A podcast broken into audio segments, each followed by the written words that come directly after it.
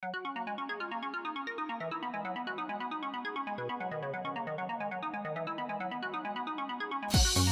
you.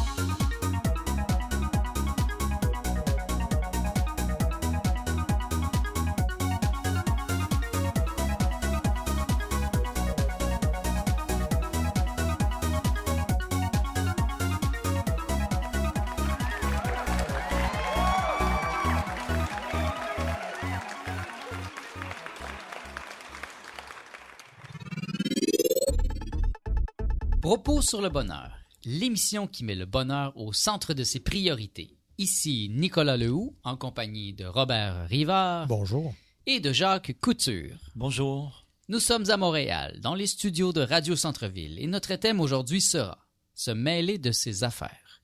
Et oui, c'est un, très grand euh, conseil à donner. Si vous voulez être heureux, mêlez-vous de vos affaires. Et là, je parle pas au premier niveau de la pensée. Parce que, bon, les affaires du monde sont mes affaires, donc euh, c'est évident qu'au premier niveau, je vais me mêler peut-être des affaires des autres, mais au niveau le plus profond, ça veut dire ça de bien penser à soi, de, s'occuper de ses affaires en premier, de se, de se préférer à quiconque, parce qu'on ne peut pas donner aux autres ce qu'on ne s'est pas donné à nous-mêmes en premier.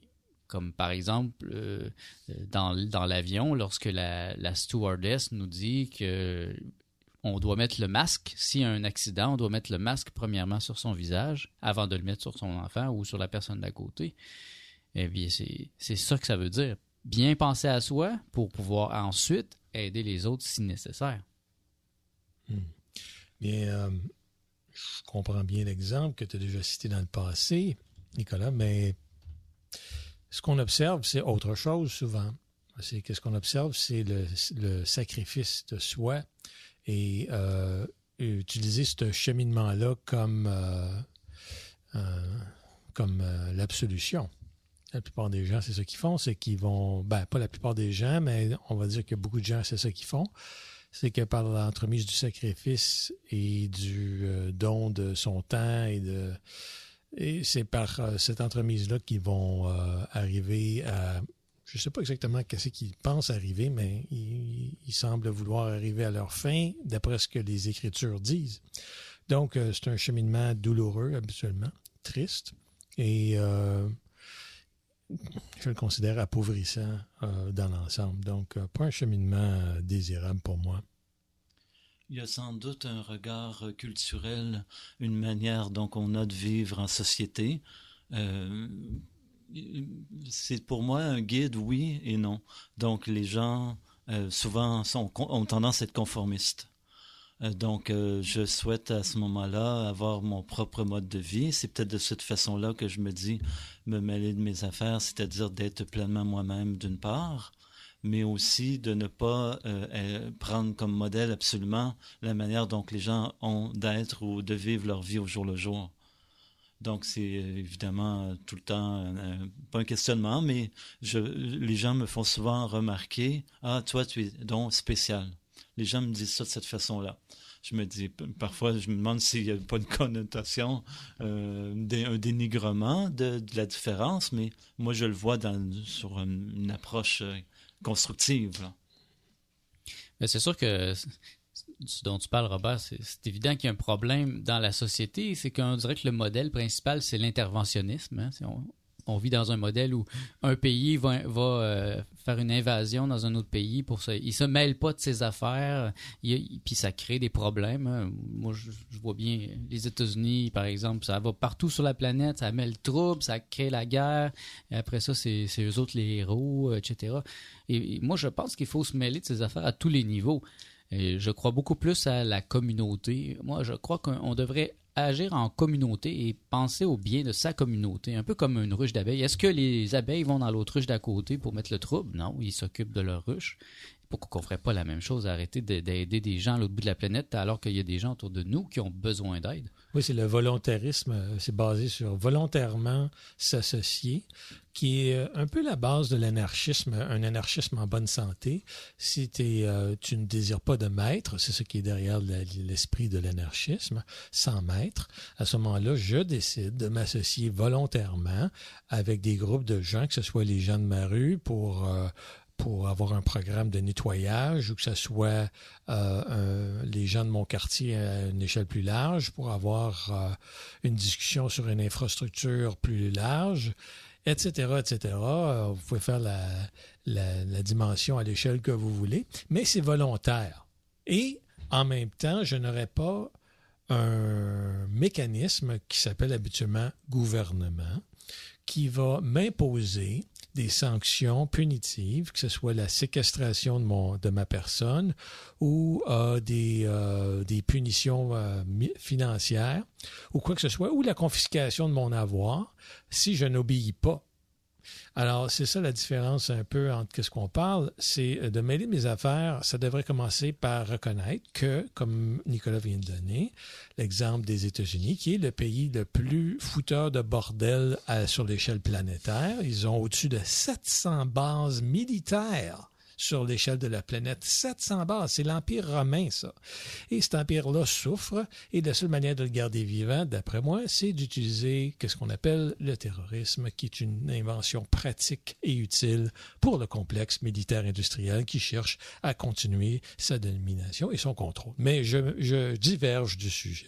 Pour en revenir à ce qu'on disait, non, mais ça reste, ça reste dans le sujet, dans, le sens profond de se mêler de ces affaires. c'est mm. que si, si on, on, ne donnait pas du pouvoir à, ces, ces pseudo-gouvernements pour faire ces choses-là, il y aurait moins de problèmes sur la planète et on pourrait bien s'occuper de nous. Il y a des problèmes à l'intérieur des États-Unis. Hein, pourquoi ils s'en occuperaient pas en premier? Euh, il y en a ici au, Canada. Euh. ça part d'une maladie mentale, euh, dans un certain sens, d'un conditionnement mental, d'un maliciel qui dit que les gens en pouvoir, premièrement, on en a besoin. C'est déjà une erreur. Tout on n'a pas besoin de gens en pouvoir. Euh, deuxièmement, que ceux-ci euh, vont... Euh, c'est par exemple, si, si c'est une arnaque. Hein? On commence, comment on va faire pour régler toute la pauvreté au pays? Il ben, n'y a personne qui a une tête de bon sens qui peut se mêler de ces affaires-là à cette échelle-là, de vouloir guérir un problème énorme. Toi, tu peux-tu, Nicole? Tu peux pas. Moi non plus. Euh, Jacques non plus. je peux peut-être régler le problème de mon voisin. Hein? Je peux peut-être régler le problème de mon voisin d'en face aussi. Ah, peut-être euh, je peux coopérer avec à petite échelle dans mon, mon univers local. Ah, ça, on peut le faire tous et chacun. Mais quand un politicien te présente un problème d'envergure internationale et te propose qu'est-ce qu'on va faire, il faut qu'on ait un gros problème en Libye, par exemple. On n'en a pas de problème en Libye, nous autres. Eux autres ont un problème, un agenda en Libye. C'est ça. S'il y en a un, c'est eux autres qui, qui l'ont inséré là-bas. C'est euh, ça. Ils ont foutu le bordel. C'est problème, agitation, solution. C'est la formule habituelle. Et, euh, et c'est ça. Et puis, euh, on veut après ça nous, euh, nous faire croire qu'on a besoin d'eux, que ce soit n'importe quoi, que ce soit même pour la défense nationale. Même si tu prendrais l'armée chinoise, qui est la plus grosse, une des plus grosses armées au monde, sinon la plus grosse en termes de, de, de, de, soldats, là. Ça prendrait tout le temps qu'elle doit et les ressources pour venir ici. Et elle chercherait à affronter chacun. Il serait, n'y aura pas les normes suffisantes pour le faire, il n'y aura pas les ressources suffisantes. Fait même la plus grosse armée du monde ne pourrait pas euh, créer un problème. Donc, c'est des inventions, ces parts-là. C'est de, la, foutaise. Mais le pire, le pire dans tout ça, je veux juste ajouter quelque chose parce que c'est un sujet important, surtout quand on approche d'une période d'élection, c'est que les gens pensent que c'est le problème se situe, comme au Canada, à Ottawa ou aux États-Unis, à Washington. Non, non, le problème ne se situe pas à Ottawa, ne se situe pas à Washington. Le problème, c'est que les gens ont acquiescé à, une autorité fictive. Donc, le problème, c'est d'arrêter de les, de les voir, de les considérer comme pertinents et de commencer à s'autoriser soi-même à prendre action. Donc, tu n'as pas besoin d'aller. Parce que chaque fois que tu votes, chaque fois que tu manifestes, tu acquiesces tu reconnais l'autorité de cette euh, fiction qui s'appelle le gouvernement. Donc, c'est de là que le, problème doit, doit s'opérer. C'est cette, euh, cette fausseté, cette illusion d'optique, cette illusion conditionnée par génération en génération qu'il y a une autorité qui existe et qu'elle est pertinente. Oui, j'aime beaucoup, euh, Robert, quand tu viens de dire s'autoriser euh, soi-même à prendre action. Mhm. Je trouve euh, ça, c'est dans plusieurs segments de notre vie. Là, là tu parles, tu fais un parallèle avec le, les, les, pouvoirs, la, la, politique, mais aussi envers soi-même. Hein, lorsque nous désirons entreprendre une, action, aller vers les gens, euh, être chaleureux avec les personnes que l'on aime, qui sont autour de nous, constamment, c'est de se remettre en action, c'est d'être proactif parce que je souhaite l'être de plus en plus euh, constamment. Ça, c'est euh, c'est à l'échelle de ma vie. Euh, donc, ça a toujours été ma, grande pas, préoccupation, comment je le dirais. je me sens sollicité en ce sens-là. Moi, je voyais donc le, fait du sujet d'aujourd'hui, juste dans la rue en me promenant. Il y a, on peut rencontrer toutes sortes de situations, des gens qui vont enquêter, des gens qui vont vivre toutes sortes de difficultés. Est-ce qu'on va intervenir ou non? Est-ce qu'on s'en mêle? Est-ce qu'on intervient? Est-ce que quel est notre réflexe premier? Est-ce que c'est d'aller vers eux? Ou de bénir, par exemple, qui pourrait, qui peut harmoniser tout ça? Je pense qu'on peut développer le sujet sur ce point de vue-là, juste en pensant à des balades que l'on peut faire. Et on va passer une pause musicale avec les Respectables, une chanson qui s'appelle Mêle-toi de tes affaires. Un peu de respect. Puis, nous allons revenir avec ce thème, se mêler de ses affaires.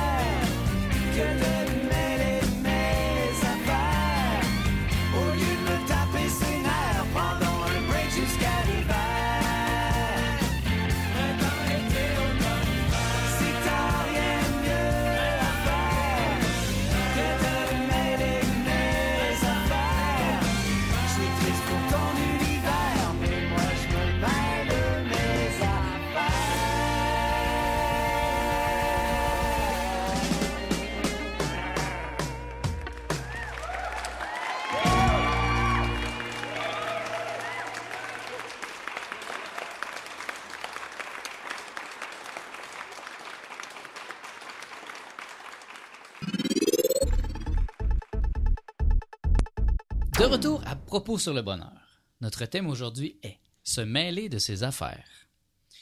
Ça, ça veut dire aussi de bien distribuer son énergie sans se perdre de vue.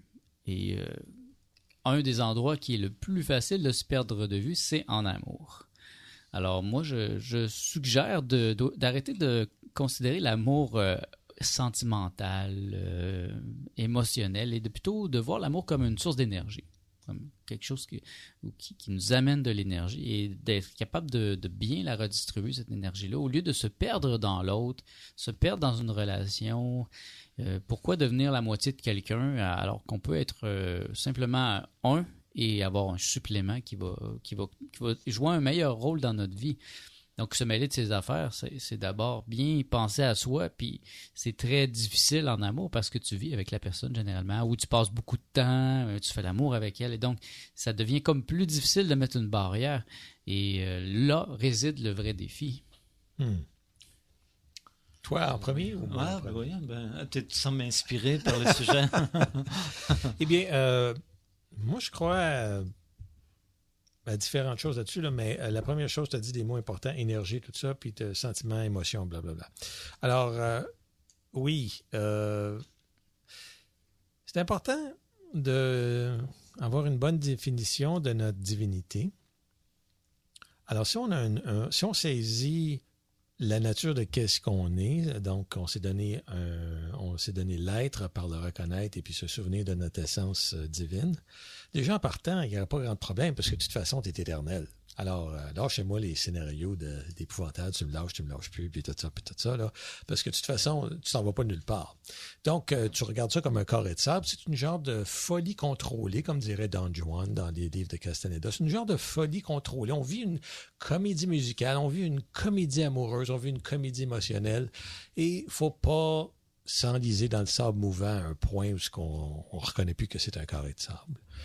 Euh, donc, ça, c'est euh, Donc, euh, quand on a vraiment viré du côté émotionnel, là, je vais mourir si t'es pas là, puis je vais me tuer, je vais me tuer pour la cause et ces genres de, de mode d'opération-là. On sait qu'on est à côté de la traque, il y a une boat qui a sauté, là. Il y a vraiment, on a perdu un peu de référence. Le problème, c'est que la majorité des gens ne le savent pas. Oui, mais euh, je vais faire juste parce qu'il faut que je me fasse l'avocat du diable avec ce que tu dis, Nicolas, parce que d'un côté, ce que tu dis est tellement rapidement dit, vendu, emballé, puis euh, on passe à l'autre chose, qu'il ne faut pas oublier que on est, on a un corps émotionnel. On vit dans les émotions. C'est beau, ça. Ça a du pouvoir, puis ça a de l'énergie, ça. Donc, il faut honorer l'autre comme on s'honore soi-même pour sa divinité. Autrement dit, je suis divin et j'approche l'autre comme une, une essence divine également. Ça, ça me donne du plaisir. Ça, ça me donne de la compassion. Ça, ça me donne l'élément qui fait que je veux que l'autre soit bien je veux tout faire pour. Euh, Et puis quand on parle de, liens euh, proches, comme particulièrement dans la sexualité, moi qui est un avide praticien d'une sexualité taoïste, euh, ça devient encore plus intense parce que les, en tout cas dans ma pratique à moi, les sessions sont pas des choses de 5 minutes ou 10 minutes. On n'aime pas ça. Donc, on prend son temps et puis ça dure longtemps et tout ça. Donc, le rapprochement est intense, le rapport dure longtemps. Euh, et, ce qui fait en sorte que c'est un rapprochement vraiment profond. Donc, euh, il y a des chances qu'on dérape quand c'est intense comme ça. Il y a des chances encore plus que, que dans d'autres cas, peut-être, qu'on dérape et qu'on pense qu'on veut tout euh, mettre les œufs dans le même panier, pas tout ça. Moi qui pratique une relation ouverte avec ma partenaire. Donc, c'est des choses, c'est un équilibre assez délicat, mais c'est merveilleux. Et c'est aimant et c'est plein de compassion et c'est désireux de vouloir être, de baigner dans le bonheur total. Donc, c'est toutes ces belles choses-là. Euh, puis je le souhaite à tout le monde. Oui, c'est très bon. Je, quand tu dis assez délicat et tout, j'avais en tête, je pensais à un cycle délicat justement de, de pratique avec l'autre. Mais je faisais, c'était une fantaisie que j'avais dans ma tête, mais j'avais en idée euh, l'idée, l'idée d'une lessive et tout. Je sais pas pourquoi. Je dois, je dois, je dois être dû pour faire, pour laver mon linge ou euh, ben, justement laver son linge. Il y a une expression en ce sens-là, hein, c'est s'occuper de, euh, de, il y a l'histoire avec le, laver son linge en famille, en famille, son linge châle en famille tout, des choses comme ça. Donc, euh, c'est drôle quand même, ça déborde un peu, mais il y, a cette idée-là de s'occuper de ses affaires ou de les garder en soi ou dans un, milieu, dans notre intimité. Mais euh, je pensais, euh, en lien avec la sexualité, je vais tout de suite au niveau de la pratique.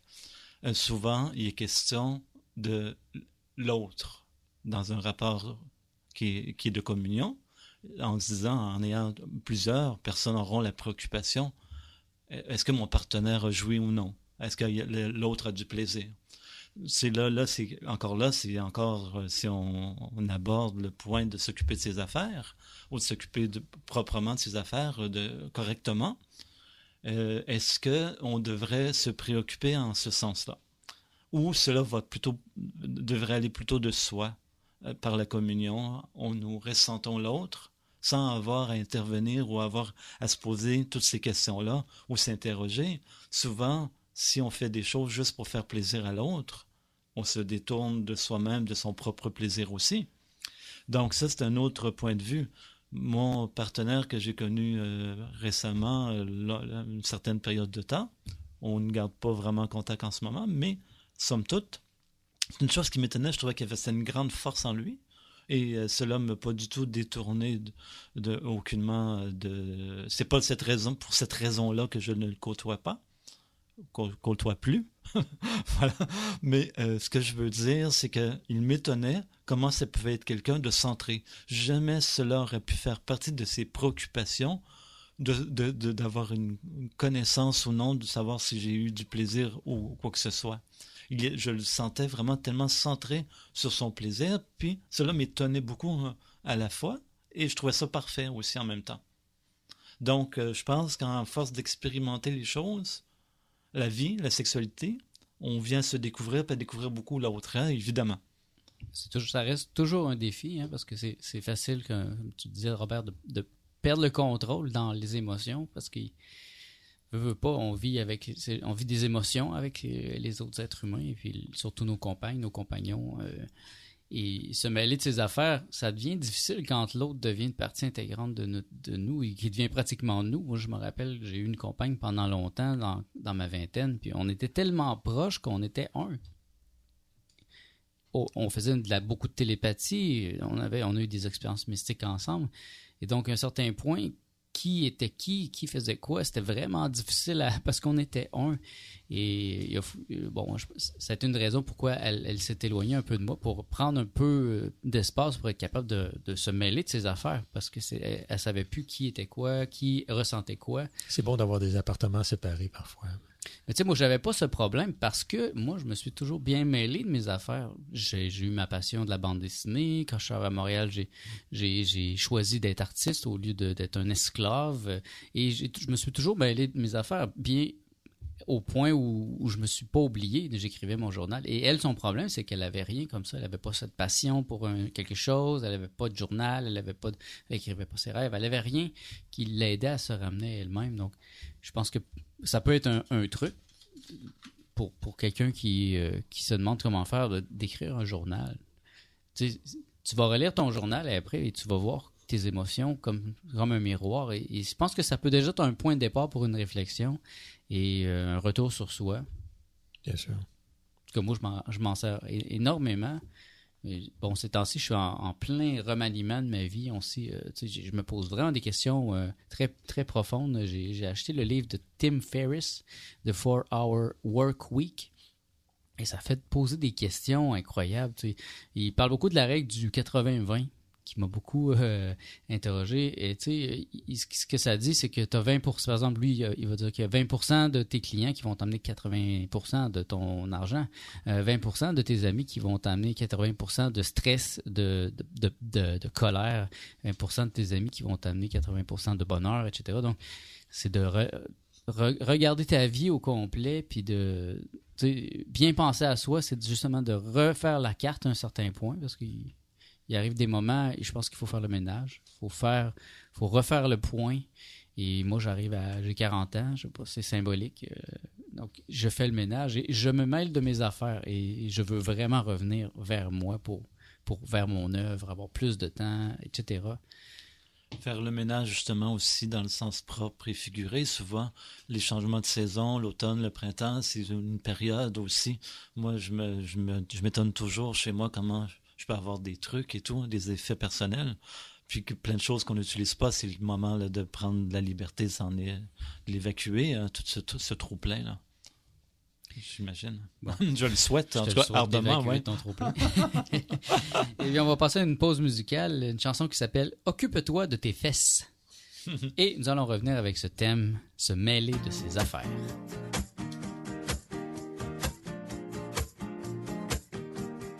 Allez.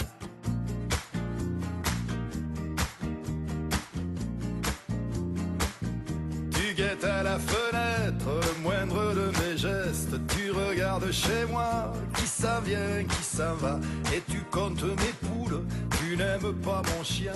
Et quand je joue au boule, tu dis que je fous rien. Occupe-toi de tes fesses, reste dans ton coin. Occupe-toi de ton cul et pas du mien. Occupe-toi de tes fesses, reste dans ton coin. Occupe-toi de ton cul et pas du mien. Si le mien a eu des aventures, c'est parce qu'il est bien plus joli que ta figure. Et si le mien a vu des paysages, c'est parce qu'il est bien plus fini que ton visage. Tu baves sur les femmes qui passent dans mon lit.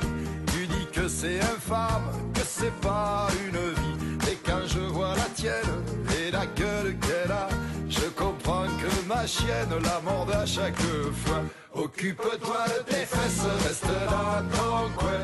Occupe-toi de ton cul et pas du mien. Occupe-toi de tes fesses, reste dans ton coin. Occupe-toi de ton cul et pas du mien. Et si le mien a eu des aventures, c'est parce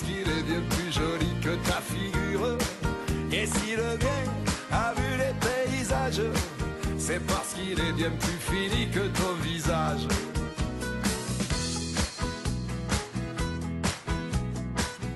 Tout ce que tu espionnes, tu le cries sur les toits.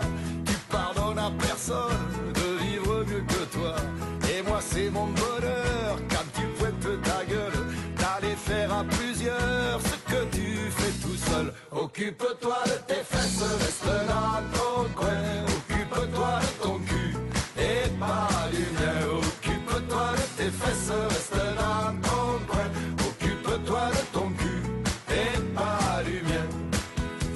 chanson, je l'ai dédicacée à tous ceux qui viennent te peler la banane.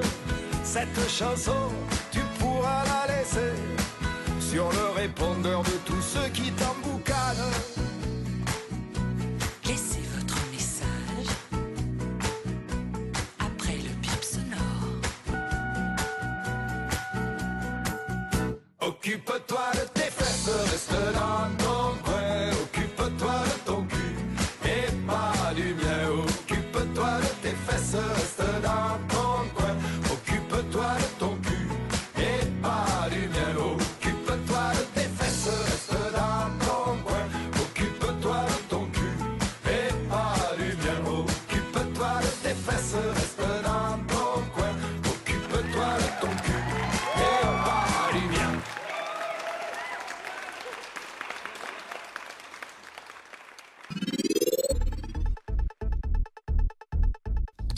propos sur le bonheur. Notre thème aujourd'hui est se mêler de ses affaires. J'aimerais juste revenir un peu sur l'idée de l'interventionnisme euh, parce que j'a- j'avais lu un livre dans les dernières années, ben, il y a quelques années, puis c'était vraiment sur le sujet des problèmes que les humanitaires vont causer dans le monde. Il y a des gens qui ont des, super bonnes intentions. Tu sais, on dit l'enfer est pavé de bonnes intentions. Et il démontrait pa- un paquet de cas où tu avais des gens qui étaient allés, par exemple, en Afrique euh, avec des super intentions. euh, et là, il avait creusé un puits. Et puis, ah, il était reparti. Il avait, il avait donné un puits à une communauté. Puis après deux ans, quand toutes les communautés alentours avaient commencé à migrer autour, puis, puis que les chèvres avaient tout mangé, euh, l'herbe autour, puis ça devenait de plus en plus difficile, le puits s'est corrompu parce qu'il était pas, euh, pas solide, il était pas bien. Il, il leur avait pas montré comment faire un puits. Il leur avait fait un puits, puis il était reparti. Et ça, ça crée beaucoup plus de problèmes dans la communauté, des déplacements comme ça. Et des exemples comme ça, il y en avait des tonnes. Et ça, c'est cette idée que nous, on, a, est là, on, a la science infuse et on peut aller dans des pays euh, pauvres qui en réalité sont, généralement plus riches que nous et qu'on peut intervenir. Et, ça, c'est encore une idée de que se mêler de ses affaires, ça serait tellement une bonne idée. Mêlez-vous donc de vos affaires. Mais cela va suivre l'idée que, et le précepte ou le concept, est-ce que nous pouvons vraiment aider les gens?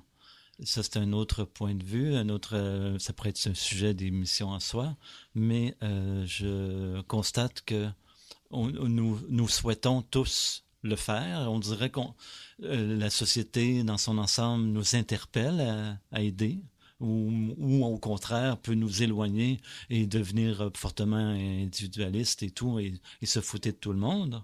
Il y a les deux, euh, deux extrêmes, on- j'ai l'impression. Mais euh, j'aime une pensée philosophique qui dit au contraire, il n'est pas possible d'aider personne, à moins que ce soit la personne qui va être aidée, qui le veut vraiment dans d'elle-même. Donc la, la pensée dit, c'est que c'est l'autre qui se sert de nous pour pouvoir être aidé. Donc c'est qu'on leur on donne cette autorisation-là à l'in- l'individu, à autrui, pour pouvoir l'aider vraiment. Mais euh, encore là, euh, si on- le précepte de base, c'est que c'est pas possible d'aider personne, euh, reste à voir. Mais là, en même temps, c'est que c'est que tout vient de nous par par définition, par équation logique là sur cette réflexion. Donc, euh, euh, me- j'aimerais ça mettre en pratique ce point. et comment peut-on vraiment le, constater, le ressentir, tout ça? Euh, je suis quelqu'un qui aime aider, qui aime être proche des gens, qui aime créer de l'harmonie. Il, il est agréable de faire plaisir, mais jusqu'à quel point? Beaucoup de choses qui sont dites dans ce moment-là. L'interventionnisme, bon, euh, l'exemple de Nicolas Dupuis, tout ça, bon, euh, moi, je résumerais avec euh, quelqu'un avec une attitude de missionnaire qui veut sauver la face du monde et puis utilise une mauvaise technologie Ah, pour créer un puits qui, a, qui s'est épuisé. ok, je pensais que tu nommais quelqu'un Nicolas Dupuis. Non, non, pas non, de- non, non, Nicolas, dans le sens que de, si tu as un exemple de quelqu'un qui s'en va dans un autre, qui s'en va en Afrique, par exemple, construire un puits pour une communauté, puis beau. quelques temps, Bien sûr, hein, bien sûr. Bon, les choses vont bien. Bon, moi, je dirais ça, c'est un exemple d'une mauvaise technologie utilisée d'une mauvaise manière. avec des- Donc, euh, pas mal de choses tout croches qui sont arrivées, là, et puis euh, c'est ça qui est le résultat.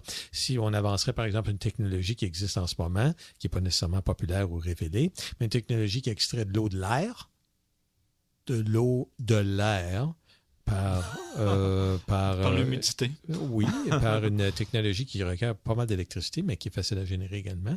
À ce moment-là, on n'aurait pas ce problème-là. Donc, le puits n'aurait pas blablabla. Et puis, bon, la communauté, tout le monde aurait pu avoir de l'eau en masse et tout ça.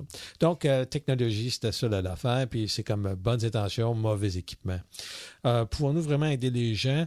Euh, Est-ce que les gens doivent s'aider eux-mêmes? Dans une mesure, euh, oui, il faut que tu participes hein, dans ta- la solution d'une meilleure, euh, d'une meilleure vie, tout ça. Mais il y a des moments critiques aussi. Tu es en train de te noyer, là. Tu ne vas pas commencer. Tu vas faire un effort pour sortir la personne du merdier, pour au moins qu'il respire. Mais encore, là, moi, j'ai un exemple à, à ce sujet, justement, qui il faut faire attention.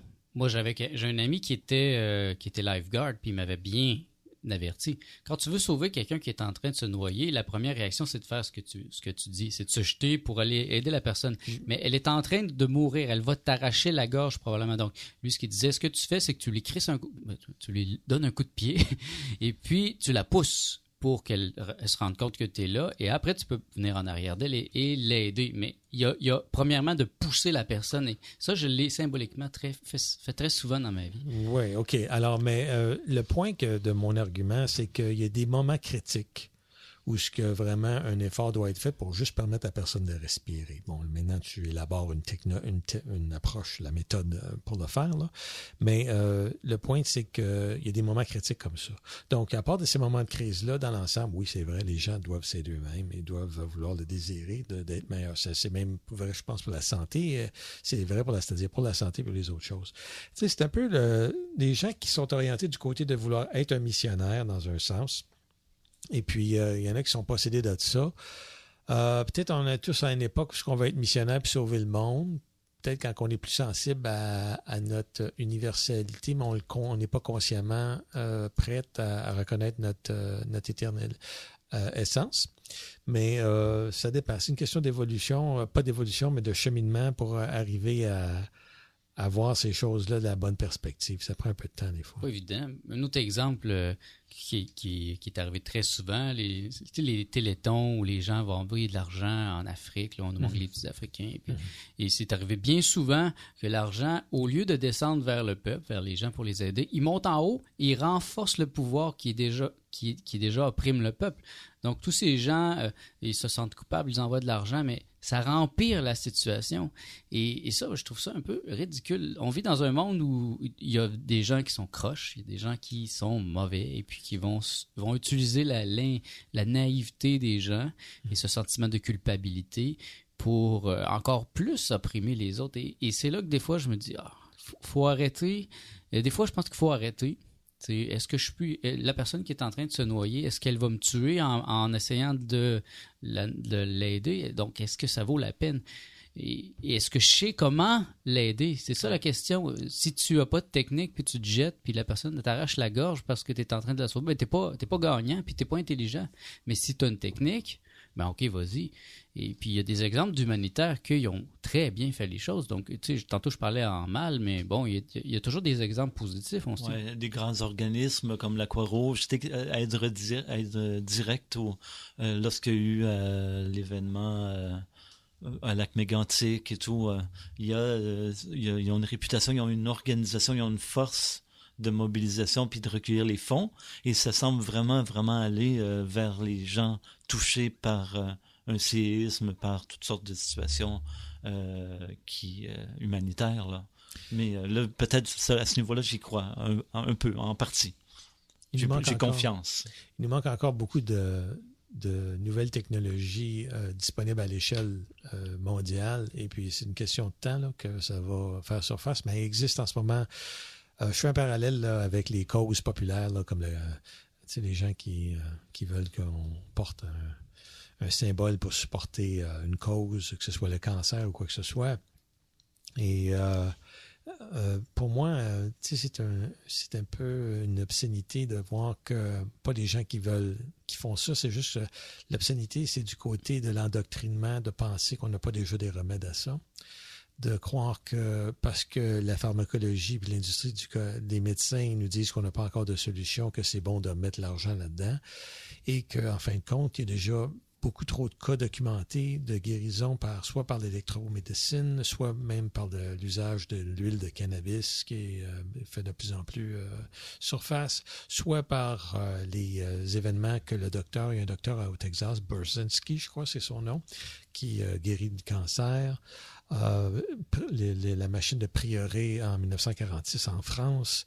Euh, Bref, euh, William Reich avec le, générateur d'or- d'organes, qui est en réalité un générateur de prana ou de chi, c'est le même, même principe, juste un autre terme, qui avait réussi à, à guérir des gens. Donc, plein de choses qui sont déjà faites. C'est de la vieille nouvelle, mais qui a été cachée par les entreprises, des, des, des forces en place. Donc, c'était- moi, ça m'irrite encore parce que c'est encore du, du cachet en ce moment. Puis on est en train encore de, de vendre la salade. de- il, faut, euh, faut donner de l'argent à la recherche sur le cancer ces choses-là. La pharmacologie, euh, l'industrie n'est pas intéressée à changer quoi que ce soit de son monopole sur des traitements aussi euh, obscènes que, la, la, la radiothérapie, des radiations ainsi que la chimiothérapie.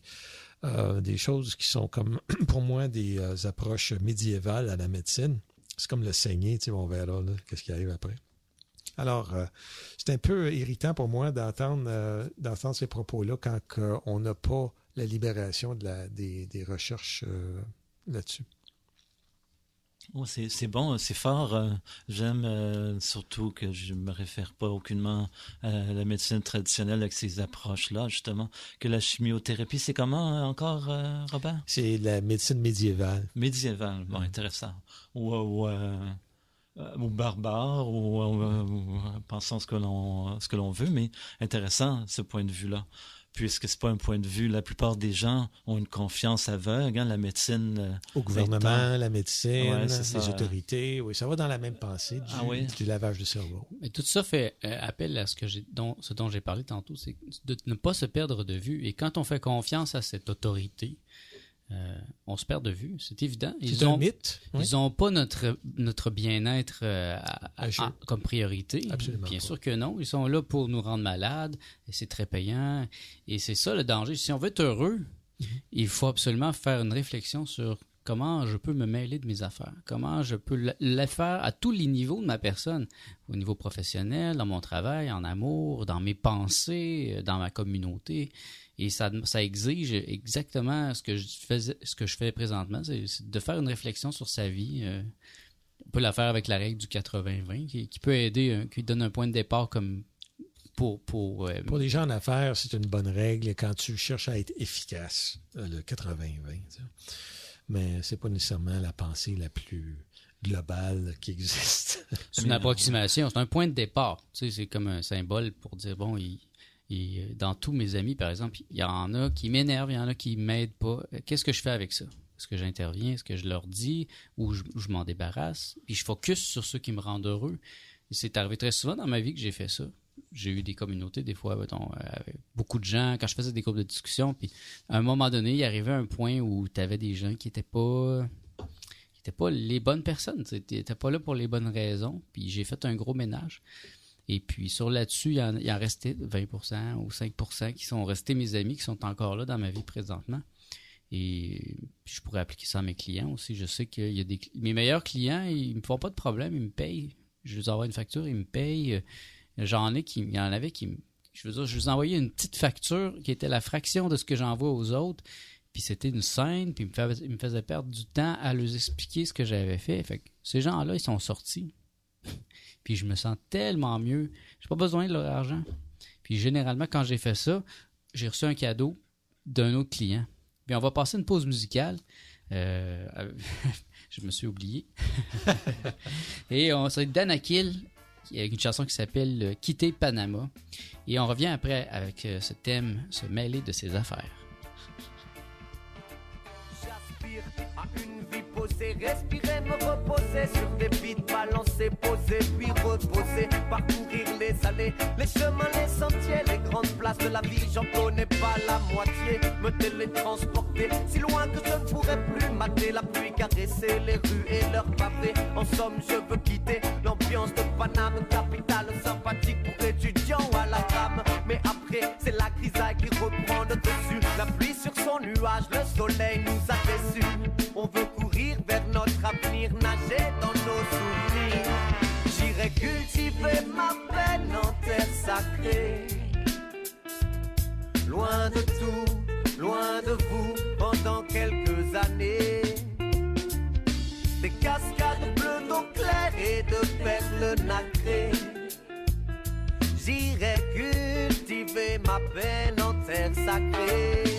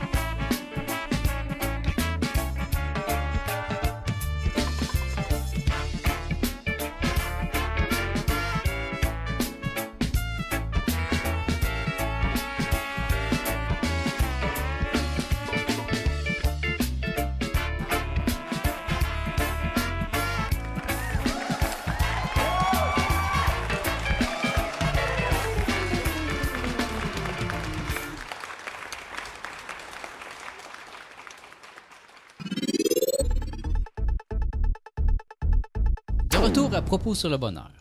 Notre thème aujourd'hui est se mêler de ses affaires. Donc, pour, pour se mêler de ses affaires, il faut savoir c'est quoi ses affaires. C'est les bonnes questions qu'il faut se poser. Qui suis-je? Où suis-je? Qu'est-ce que je me suis donné à être dans cette vie? Moi, c'est des questions que je, me suis posées. Ça fait longtemps. je sais, je suis un artiste. Je veux être un artiste. Donc, chaque fois que je me fais, euh, euh, je me fais tasser un peu ou décentrer, il y a toujours un signal d'alarme qui revient comme Hey, qu'est-ce que tu aimes le plus? Écrire des livres, euh, faire de l'art. Et là, tu n'as plus le temps. Il y a un problème. Et ça, moi, c'est bien réglé chez, moi, mais euh, je remarque que chez la majorité des gens, il y a cette dérive et ça peut durer des années, des années. Et, et des fois, les gens se réveillent trop tard, après 20 ans, 40 ans d'être passé à côté de ce que tu voulais faire. Est-ce que c'est possible? Est-ce que c'est euh, imaginable de revenir vers son centre? C'est beaucoup plus difficile. Si par exemple, si tu voulais être un pianiste et tu as laissé ça pendant 40 ans, mais les doigts ne sont plus aussi agiles rendus à soit 50 ans, 60 ans. Donc, il y a certaines choses, des fois, qu'il peut être trop tard. Et c'est là que c'est important, je pense, de savoir c'est quoi ces affaires, si on veut bien s'en mêler.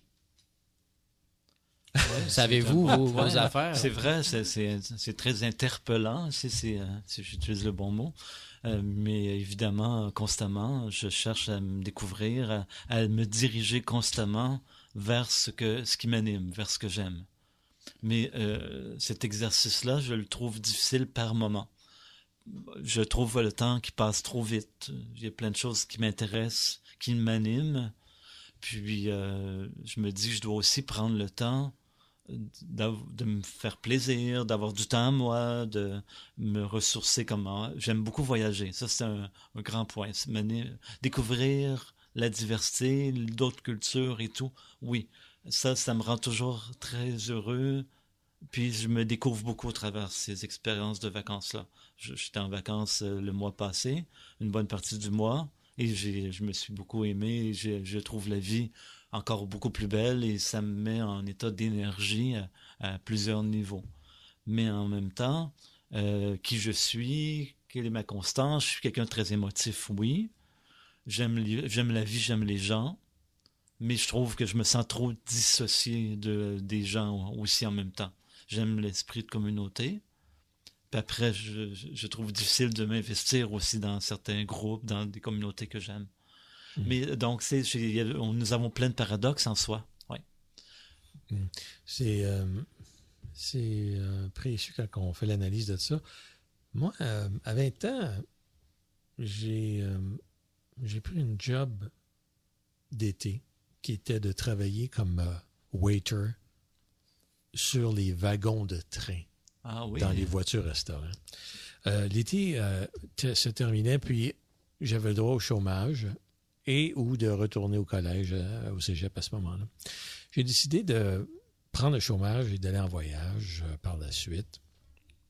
Et euh, je suis revenu un homme heureux. J'ai été en Asie du Sud-Est et au Népal en passant par le Japon puis le Pakistan.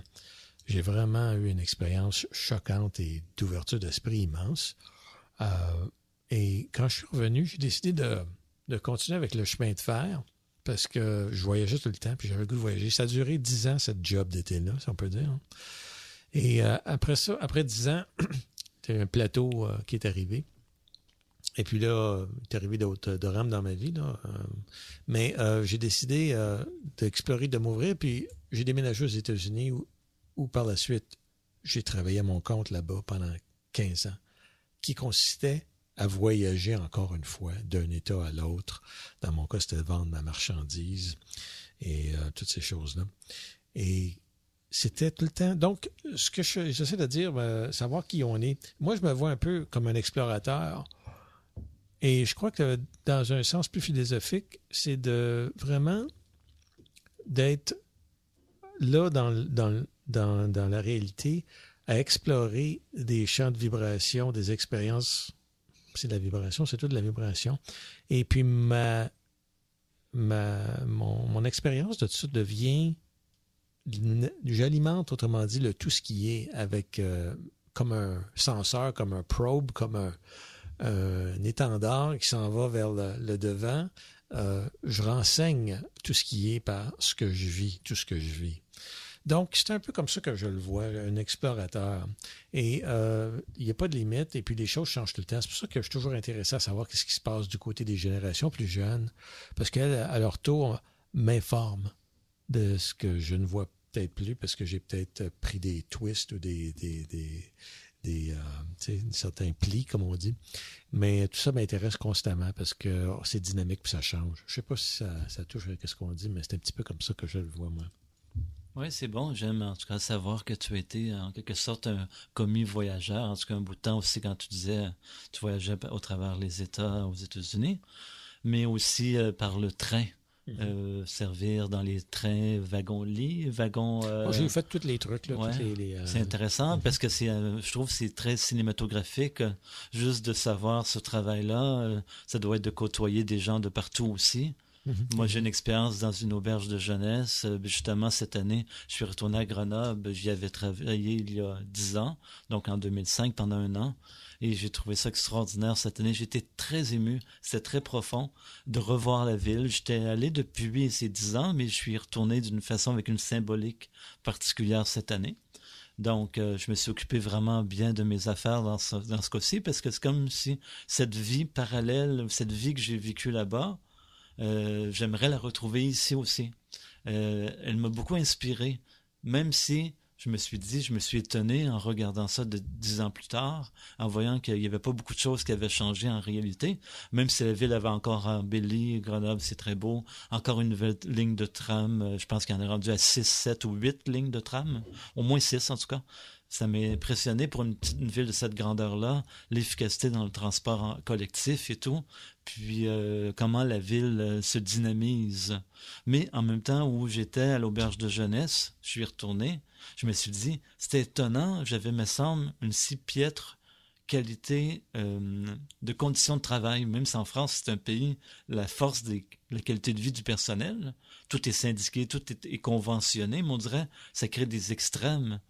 On dirait qu'il n'y a pas assez de personnel avec, des bonnes conditions de travail pour faire tout le travail qu'il y a. Comme là, celui qui m'a accueilli, qui est à la réception, il s'occupe du bar en même temps. Pour lui, il dit même l'auberge, il a failli fermer. Il y avait un directeur, quand il voulait trop faire de changements, il était trop euh, quelqu'un de contrôlant, qui perdait, voulait, il, était pour faire perdre l'âme à cette auberge de jeunesse-là. Il voulait même jusqu'à le bar, il était rendu plutôt fermé à 2 heures du matin, il fermait à, à 10 heures le soir. 9-10 heures, il n'y avait plus d'ambiance, il n'y avait plus rien qui amenait les, qui donnait le goût aux voyageurs de se rencontrer, de se réunir. Il, il avait fait perdre une dynamique. Ça, c'est pas dans toutes les auberges de jeunesse où il y a cette même qualité-là, mais c'est un, lieu où très inspirant, les, toutes les Alpes, les montagnes autour. Puis il est un peu isolé, et pas, et pas dans la vieille ville, et, et dans une agglomération, donc est comme en banlieue. Donc c'est comme s'il n'y a pas grand-chose à faire dans une banlieue. Donc c'est intéress intéressant que la ville il y avait toute cette, toute cette organisation-là. Mm. C'est une auberge assez récente. Donc là, j'ai tout retrouvé ça, les gens que je connaissais, j'étais très bien accueilli.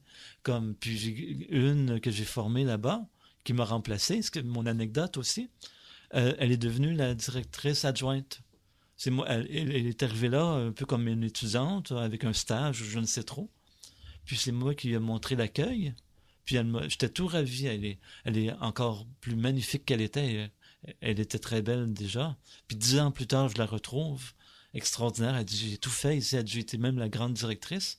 Mais elle- là, elle fait moins. Elle est directrice adjointe. Puis elle est très épanouie dans ce qu'elle fait. Puis été ravi de savoir que été un étra- entremetteur, comment on dit ça? Comment, dit-on déjà? C'est par me- le fait qu'elle que- qu'elle m'a côtoyé qu'elle est devenue euh, directrice. Voilà. Ben, J'ai cette envergure. Le voyage, je, je pense que chez beaucoup de gens, ça permet de perdre tes points de repère. Donc, ça peut t'aider à, à te recentrer, justement. Tu n'as plus, euh, t'as plus ta- tes petites habitudes de- qui, te font tourner à vide. Donc, euh, c'est un, c'est sûr que ça peut être quelque chose d'intéressant pour beaucoup de gens de, voyager. Mais il y a tellement de méthodes. Et je pense que chacun devrait pouvoir trouver sa méthode, comment il peut. Moi, je suis pas quelqu'un qui veut voyager vraiment. Je pense pas que j'ai besoin de ça. Et quand je le fais, c'est plutôt par un. Tu vois, là, présentement, c'est un livre qui, me donne exactement ce que toi, tu as vécu, mais c'est un livre qui me ramène, à- qui me fait perdre tous mes repères. Et c'est le livre de Tim Ferriss. Et ça faisait longtemps que c'était arrivé, j'en avais vraiment besoin parce que des fois, je. J'ai pas grands intérêts pour les livres parce qu'ils m'apprennent pas grand chose, mais quand j'en trouve un comme ça qui vient me chercher, puis ça vient chambouler ma vie, ça a le même effet qu'un voyage. Et puis moi, ben, je suis bien content de rester chez moi.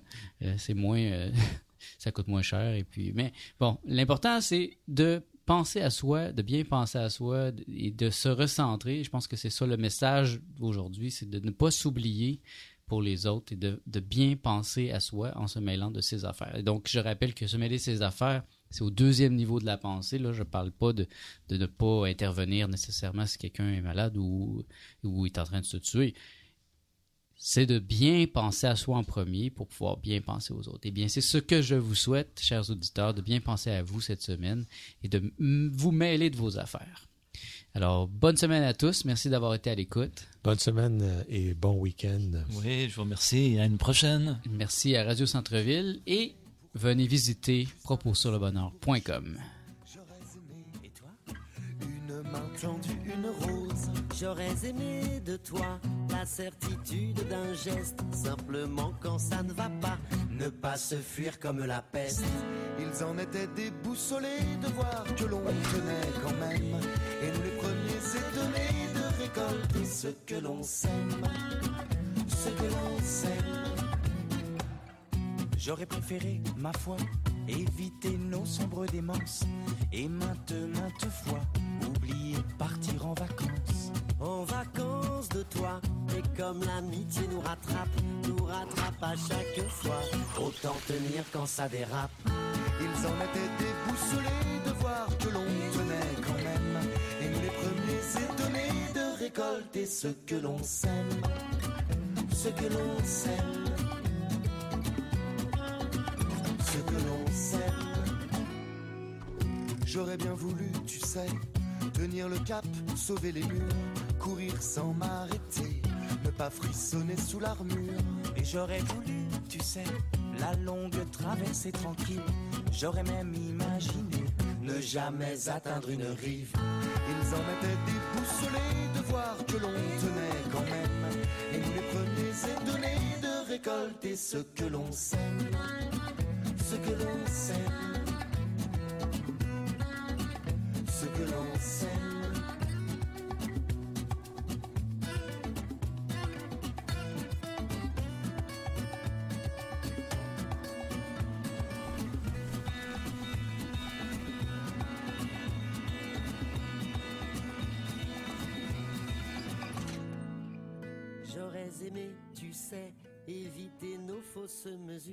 J'aurais même préféré de nous une lettre d'injure. J'aurais voulu parfois, oui, t'étrangler aux quatre vents, te serrer dans mes bras.